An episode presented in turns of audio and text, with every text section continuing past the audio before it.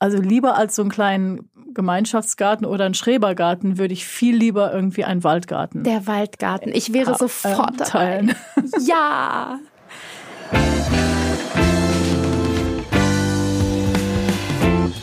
Stadt in Bewegung, der Podcast von WeShare mit Anna Schung. Hi, mein Name ist Anna Schung. Ich bin Journalistin und sage herzlich willkommen bei Stadt in Bewegung, einem Podcast, in dem ich mich mit Menschen treffe, die sich damit befassen, wie wir alle gemeinsam in der Stadt besser leben können.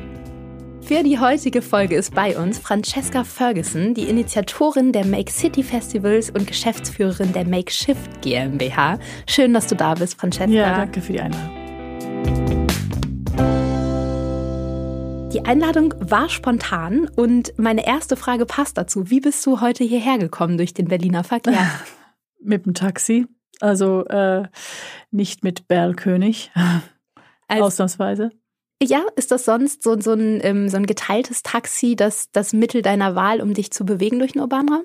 Ja, in letzter Zeit ähm, ab und zu schon, aber ich bin eigentlich Fahrradfahrerin. Ich auch. ähm, aber du teilst dir schon auch gerne mal ein Taxi, wenn du es nicht so eilig hast?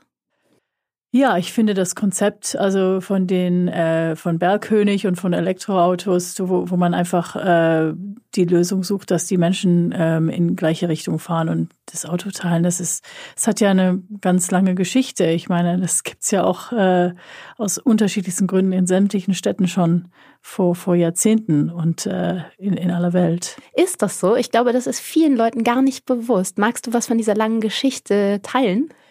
Ähm, vielleicht ist das eine Generationsfrage. Also es gibt nicht Elektroauto-Carsharing, aber jede äh, Stadt, jede Stadt in dem in dem sogenannten ähm, Entwicklungsländern oder Third World Countries, ähm, da äh, ist man gezwungen, denn nicht jeder hat ein Auto, da ist man irgendwie gezwungen, sich äh, Transport zu zu teilen, beziehungsweise das ist eine Selbstverständlichkeit. Ähm, in in den Dörfern, auch hier in Brandenburg, gibt es äh, Mitfahrbänke, wo man sich hinsetzt und vielleicht vielleicht mitgenommen wird in eine gewisse Richtung, wenn man kein Auto hat. Äh, in der DDR war das gang und gäbe, weil so viel, wenig Menschen Autos hatten. Du hast gerade schon gesagt, das Carsharing-Modell ist ein älteres und ähm, ich würde gerne ein bisschen generell in der Zeit zurückspringen mit dir. Und zwar ähm, bist du ja zur Zeit des Mauerfalls aus Großbritannien nach Deutschland gekommen, nach Berlin, um als Journalistin zu berichten über den Mauerfall. Du bist dann hier geblieben, was schön ist, ähm, um viel anzustoßen im urbanen Raum. Ähm, mich würde besonders interessieren, wie hat sich denn so das Stadtbild in Sachen Verkehr verändert seit dem Mauerfall? Ähm, es ist einfach viel voller geworden. Also die, die Stadt zusammengewachsen ist. Es ist ein absolutes Touristenmagnet und äh, ob Menschenverkehr oder Autoverkehr, man merkt einfach die Verdichtung der Stadt. Die letzten zehn Jahren. Also ich kann mich an Zeiten erinnern, wo die Straßen viel leerer waren. Und ähm, ja, also das ist ähm, die Realität von dieser unglaublichen Zuwachs, dass die Stadt äh, am Hand, also womit die Stadt sich infrastrukturell auseinandersetzen muss und wo sie umgehen muss, auch im ja. sozialen Wohnungsbau. In, in vielen Bereichen, ja. glaube ich, auch sind, sind sozialer Wohnungsbau und äh, Verkehr die wichtigsten Bereiche, wo die Stadt mit dem Zuwachs umgehen muss? Oder haben wir da noch einen vergessen? Naja, wir haben halt die Stadtlandschaft und die, die, die grünen Flächen oder die Zwischenräume, die es, die es vielleicht noch ähm, ähm sehr, sehr bedingt nur, nur noch gibt, ähm, die zu erhalten sind oder die man sinnvoll äh, wirklich ähm, schützt in der Stadt. Also da haben wir uns mit Make City auch sehr auseinandergesetzt, mit solchen Themen, also mit den Stadtlandschaften und wie man diese eine, eine, ein, ja, einen Gestaltungsweg geht, der, der vielleicht nicht konventionell ist, auch für Zwischenräume oder für ehemalige Brachende. Ähm, Make City, hast du gerade angesprochen, ist ja in Anführungsstrichen oder gar nicht mal in Anführungsstrichen dein Festival. Ähm, magst du vielleicht ganz kurz einmal erklären, was Make ähm, City ist, was ihr macht und ähm, auch was die Makeshift GmbH ist? Ich habe Make City zusammen mit sehr, sehr vielen verschiedenen Partnern aus der Architektenszene und Ingenieur, äh, aus äh, zivilgesellschaftliche Szene und ähm, mit der Stadtpolitik zusammen auch ähm, als und mit der Kulturszene als ein spartenübergreifenden Diskurs und Erlebnis ähm, in der ganzen Stadt als Festival aufgestellt. Das heißt, man zeigt und bespricht und entdeckt ähm, Prototypen für das Leben, Wohnen auf andere Art und Weise oder für das Gestalten einer Stadt oder ein Gebäude auf andere Art und Weise. Das heißt, es ist ein Festival für Stadt anders machen in jeglicher Hinsicht und äh, befasst sich einfach mit den brennenden Themen der Städte. Also wie, wie äh, von, von der Thema Migration in die Städte und was sogenannte Integration äh, überhaupt bedeutet, bis hin zu Holzbauarchitektur oder grüne Fassaden oder das, ähm, die Ernährungslandschaft der Städte und wie man, wie man nachhaltiger produziert und ähm, entwickelt im Sinne in allen möglichen Bereichen. Ja, wir werden ja aufgeschmissen, ne? In der, in der Stadt ohne den ländlichen Raum, wo du gerade sagst, so Ernährung und Nachhaltigkeit und so, das könnten wir ja, also da wären wir ja wirklich, hätten wir echt ein Problem, würde ich sagen, wenn wir nur die Stadt wären. Gab's, ähm, also es ist ja wahnsinnig ganzheitlich, wie ihr denkt und auch wirklich viel gewollt, aber auch viel geschafft.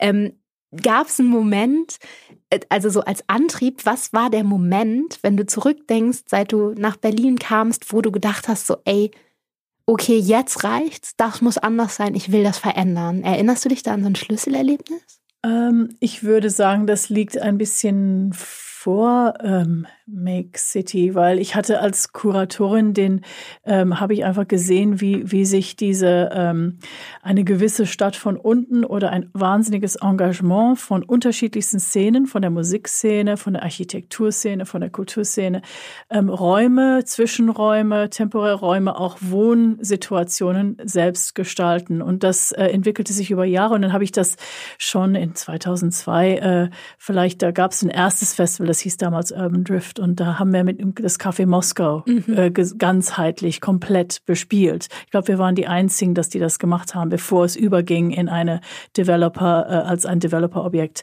Und da haben wir mit WMF, ähm, mit einer ganzen Musikszene von äh, Jamie Lydell, Tokotronic und dann haben wir aber auch gleichzeitig die ganze Nächte durch praktisch äh, Diskurs äh, über, über Stadt ähm, ähm, gehabt an, diesen, an allen möglichen Stellen vom Café Moskau. Und das war so auch ein Festival für dieses Idee von Stadt in ständiger Veränderung, in Flux, im ständigen Prozess. Und ja. ähm, das war so damals mein Ansatz. Und ich glaube, vielleicht ist Make City viel pragmatischer geworden, weil wir theoretisieren nicht, sondern wir versuchen mit allen möglichen Partnern auch wirklich reale, reale Entwicklungen, Prototypen beispielhaftes, äh, beispielhafte Architektur, beispielhafte Wohnkonzepte, auch Co-Housing, geteil, geteiltes Wohnen, ähm, die Idee von Gemeinschaft, Gemein, Gemeinschaftsgärten, diese ganzen Themen sichtbar, greifbar, mhm. erlebbar zu machen. Klingt aber trotzdem in der, in der Historie nach einer guten Mischung aus ähm,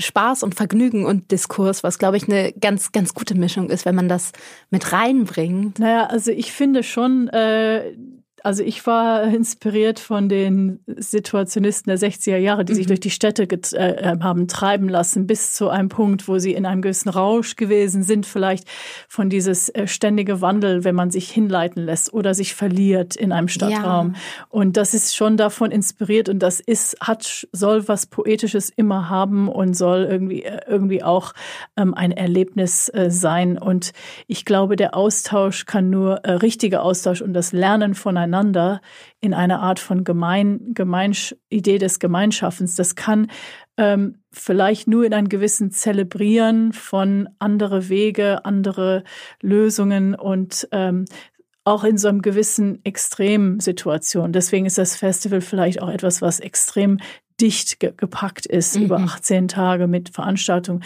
wo man selber auch sich ähm, verlieren lassen sollte oder sich eintauchen lassen sollte. Und ähm, wo hast du dich in der Stadt persönlich das letzte Mal verloren? In Palermo. Ah. Ähm, in Seitenstraßen ohne Straßenschild und mit meinem Kind im Regen und äh, genau in diesen, diesen uralten Gassen wie schön, wo man sich so gut verlieren kann. Und ähm, wenn du jetzt nicht an alte Gassen denkst, sondern an ein, ein neues Berlin, wo möchtest du dich hier gerne verlieren können in deiner jetzigen Heimatstadt in Zukunft? Hm. Also ich, ähm, es gibt es gibt in Gebiete wie Brietz, es gibt Bewegungen für ähm, Gemeinschaftsgärten im Wald, also Waldgärten. Wow, da wäre ich dabei. Kann ich mitkommen zum Verlieren, bitte? Das wird jetzt erforscht und entwickelt und da würde ich natürlich, ich, also lieber als so einen kleinen Gemeinschaftsgarten oder einen Schrebergarten, würde ich viel lieber irgendwie einen Waldgarten. Der Waldgarten. Ich wäre sofort dabei. Teilen. Ja.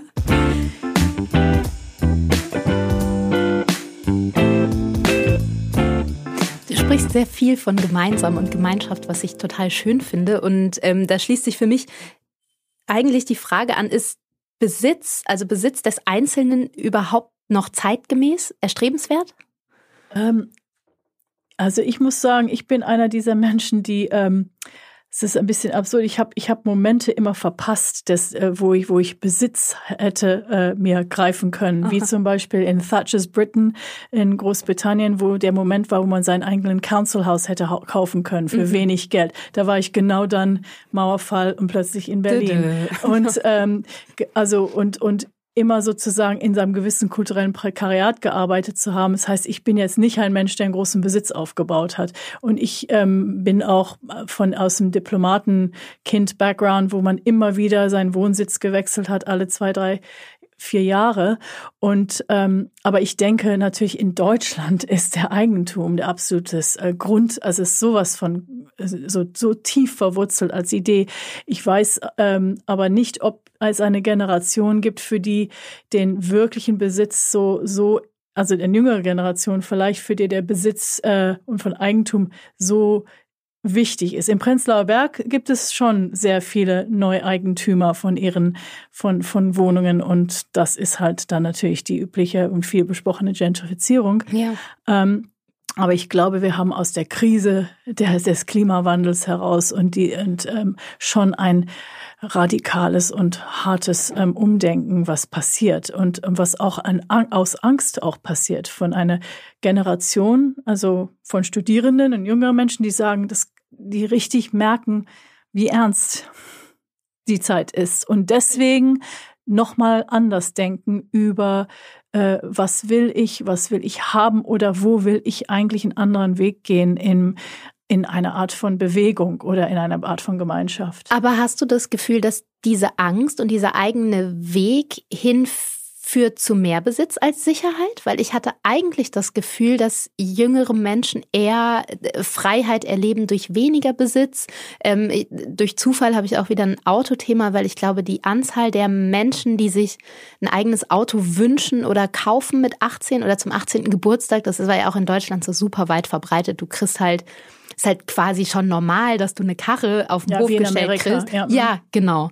Und dass dem überhaupt nicht mehr so ist. Also viele machen Führerschein, kaum jemand will ja, noch ein eigenes Auto. Da, das meinst du schon, das also nicht ich. Sicherheit ich über Besitz. Nein, ich meine, mhm. ich meine wirklich, also auf der einen Seite gibt es auf jeden Fall so einen so einen gewissen ähm, Neokonservatismus, dass ja. man irgendwie Sicherheit sucht, also das an, den Angestelltenjob und dass man sehr, sehr schnell irgendwie be bestimmt auf etwas äh, lieber angestellt zu sein als freiberuflich, ah. weil die Unsicherheit auch da ist, also über dieses ständige Wechseln, dieses prekäre Dasein in, in bestimmten Szenen und auch in der Startup-Welt. Also wenn man jetzt die Löhne da sieht, dann kann man, ja, dann weiß man, da ist nichts mehr sicher und ja. nichts mehr ist langfristig.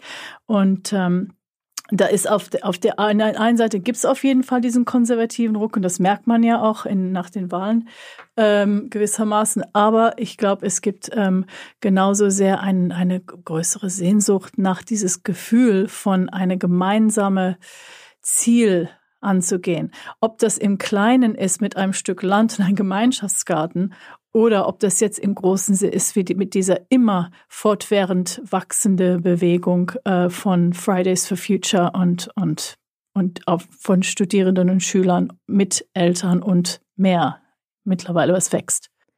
Ähm, du hast viele Klima- und Umweltschutz-Themen ähm, ähm, kurz angesprochen. Glaubst du, ähm, dass die uns ja zum Glück immer bewusster werdende Situation unserer Erde uns dazu bringt, schneller umzudenken, als wir es vielleicht getan hätten, wenn es Fridays for Future und sowas nicht gegeben hätte, was wirklich solche Dinge angeht wie ähm, geteilter Raum für Grünflächen, für das, das, den Anbau von Essen und ähm, auch sowas wie Carsharing? Ich glaube, vielleicht ist dann ähm, Berlin eine Ausnahme. Eine äh, Bubble. In, eine in der Hinsicht, ja, Ja. vielleicht. Ähm, ähm, weil man hier ein Testfeld hatte, weil man hier noch Flächen hatte, die relativ günstig waren. Diese Zeiten sind komplett vorbei. Also der Architekt als Entwickler kann nicht unbedingt sein auf einer kleinen Parzelle sein geniales modular gebautes Holzhaus äh, errichten. Da sind die Baukosten schon so gestiegen. Ähm, und Berlin ist aber jahrelang eine Ausnahme gewesen, wo man, sagen wir mal, so ein wirklich Experimentierfeld hatte, wo äh, neue Modelle des, des Teilens oder des Entwickelns von andere Wohn- und Lebensformen möglich gewesen ist. Gleichzeitig, wenn man aber auch zurückguckt an bestimmten Gemein Gemein Gemeinden wie oder Städte wie Freiburg äh, und so weiter, da sieht man schon, die Alternativbewegung gab es immer schon stark Ja. in Deutschland. Nur jetzt haben wir es stärker verankert in der Politik in der EU und jetzt haben Zum die Glück. jetzt haben die Parteien eben den Schock ihres Lebens, also die die die klassischen, die standardmäßig akzeptierten wichtigen Parteien. Jetzt werden die jetzt übertrumpft Ihr eigentlich seht von nicht, von wie. Francesca bei wichtig die Augenbrauen hochzieht. ja, und äh, für, genau, Freiburg ist, ist ja eine Stadt, die ähm, schon lange auf, ähm, ich glaube, CO2-Neutralität setzt und auch auf ähm, neue, neue ähm, Verkehrswende. Ideen für Menschen, die das interessiert.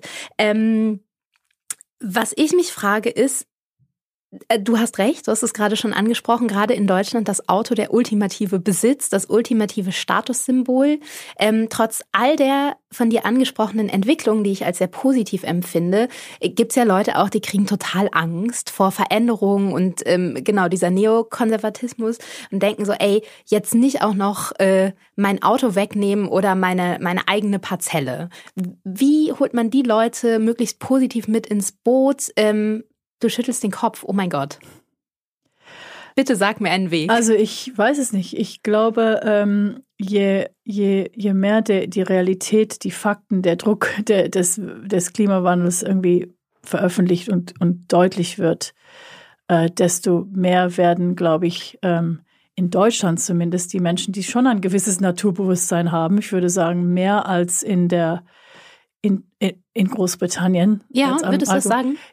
Ja, die Industrierevolution hat eigentlich sehr viel von diesem Selbstverständnis kaputt gemacht. Und, und äh, ich meine, ich glaube, dieses Sehnen nach, äh, nach Landschaft und dieses unglaublich, also dieses deutsche Romantik, das ist schon etwas sehr tieflegendes. Und ich glaube, äh, einfach nur die ungeschriebenen Gesetze. Wie geht man mit der Natur um? Darf man wilde Pflanzen pflücken? Also, das sind solche Sachen, die alle Menschen wissen, die, das, was man tut und was man nicht tut. Das ist ein Benimmkodex, der an andere Sp- Respekt vor Natur aufweist, finde ich. Finde ich Ähm, schön, diesen ungeschriebenen Benimmcode, den du gerade gesagt hast. Es ist ähm, ganz schön, weil man vergisst es ja manchmal, finde ich, ähm, gerade im urbanen Raum ähm, und in Zeiten, wo alle nach zu Recht nach mehr Umweltbewusstsein rufen. Das, also finde ich schön, dass du, dass du gerade sagst, das ist ja schon auch dieses ungeschriebene Gesetz von man rupft hier nicht einfach alles raus, dass es das durchaus in Anführungsstrichen noch gibt. Das äh, finde ich ganz schön. Ähm, ja, die Natur ist was, was wir alle teilen. Ähm, der urbane Raum könnte auch was werden, was, was wir uns teilen. Ähm, damit geht natürlich dann auch so eine geteilte Verantwortung einher. Ähm, welche Instanzen müssen denn zusammenarbeiten, beziehungsweise wie können wir diese Verantwortung so angehen, dass ähm, Deutschland ist ja auch ein, Land, das immer Bock hat auf Regeln. Wie, wie kriegen wir das hin, dass das funktioniert, würde vielleicht ein Skeptiker fragen. Es gibt so viele verschiedene Ansätze dafür. Wenn man jetzt über in welchem Bereich, von welchem Bereich sprechen wir? Wenn man jetzt über das Thema Eigentum spricht, also ähm, Eigentum verpflichtet, steht im Grundgesetz. Was heißt das genau? Schütze ich mein Eigentum? Oder wenn ich jetzt äh, als Industrialist oder als äh, also als ein Wirtschaftsunternehmen etwas produziere, und das ist auch Eigentum, also das ist für Shareholders auch Eigentum, ähm, gibt es ähm, hat man auch Verantwortung, also verpflichtet man sich zu einer Verantwortung für die Folgen der Produktion, der Produktion, wenn das die Umwelt schadet. Also da gibt es keine wirkliche, nichts, was im Grundgesetz in dem Sinne verankert ist, die, ist weil man, man, die, die Wirtschaft und das, das Wachstum und dieses Ganze ist so, so ein Heiligtum auch noch, dass, ähm, dass man das nicht zu Ende gedacht hat. Und das wäre eigentlich einer der ersten Schritte, dass man die Konsequenz sieht, Eigentum verpflichtet und man zahlt auch für die für die ähm, für Damage, also für für den Umgang mit dem mit der Umwelt, was die, welches die Konsequenz mhm. ist. Man man hat auch man das ist auch eingeschrieben und das muss auch jedes Unternehmen tun. Aber so. wer wer erklärt uns das jetzt? Brauchen wir da? Ja, das ist das ist das politische System, das einen Wandel erfahren müsste natürlich. Mhm. Und ähm, dann ist die Frage natürlich zum dem Thema Teilen und und Stadtraum. Äh, da geht es um Grund und Boden und und Grund und und Spekulation um Grund und Boden und das kann auch sehr eingedämmt werden, wenn man sich dazu einigt. Also mhm. dass es einfach heißt, gewisse, also das öffentliche Land oder das, das wofür der Steuerzahler, welches dem Steuerzahler gehört, das soll nicht veräußert werden an den Meistbietenden und dass man einfach sagt, Boden, Grund und Boden, ähm, der öffentlichen Hand muss einfach bezahlbar und äh, bleiben und die Konsequenz ist dann, kann man auch bezahlbar drauf bauen. Und ähm, da sind auch schon, es ist schon eine Bewegung im Gange für eine Bodenstiftung. Und für diese Themen ähm, braucht es einfach einen gewissen politischen Wille und Aktivismus und die Selbstverständlichkeit, dieses permanente Reden über Wachstum muss man, ähm, muss man grundsätzlich in Frage stellen. Ja, sehe ich auch so.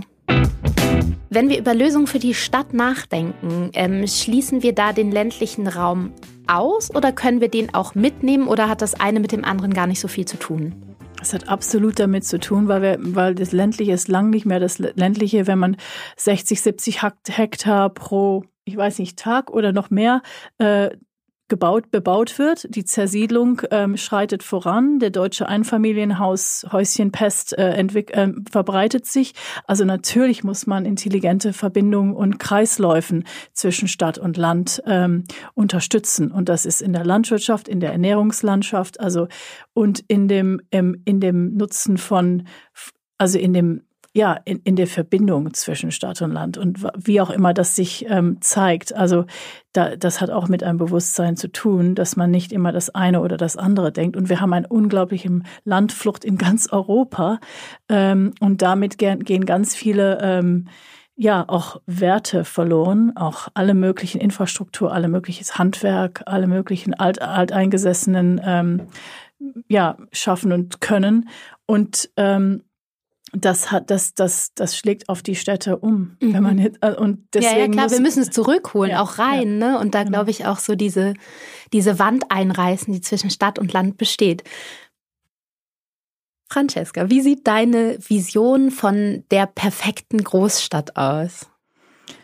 Ähm, ach das ist das ist dann purer Idealismus natürlich. Also Macht nichts. Grün viel Grün Toleranz für viel, die Menschen aus vielfältiger Her Herkunft Empathie. Empathie ist elementar wichtig. Das ist eine Bildungsgeschichte. Da muss man einfach die Menschen aufmerksam machen für dieses Wir schaffen und wir bauen und schaffen gemeinsam jeden Tag unser Umfeld, unsere Demokratie, unser öffentlicher Raum.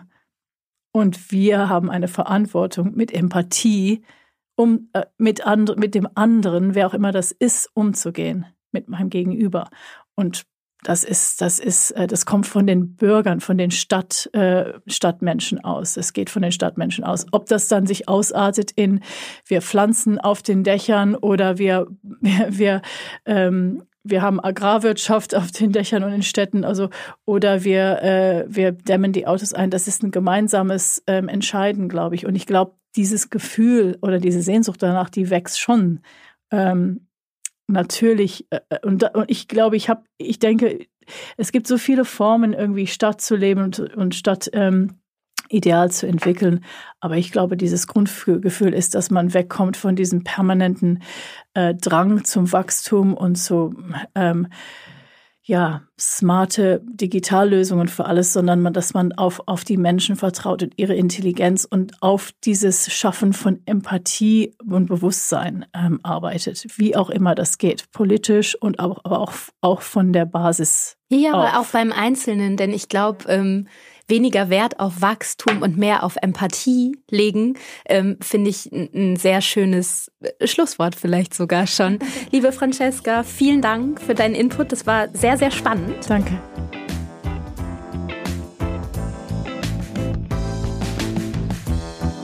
Sie hörten Stadt in Bewegung, der Podcast von WeShare mit Anna Schunk. Alle Informationen finden Sie auf we-share.io.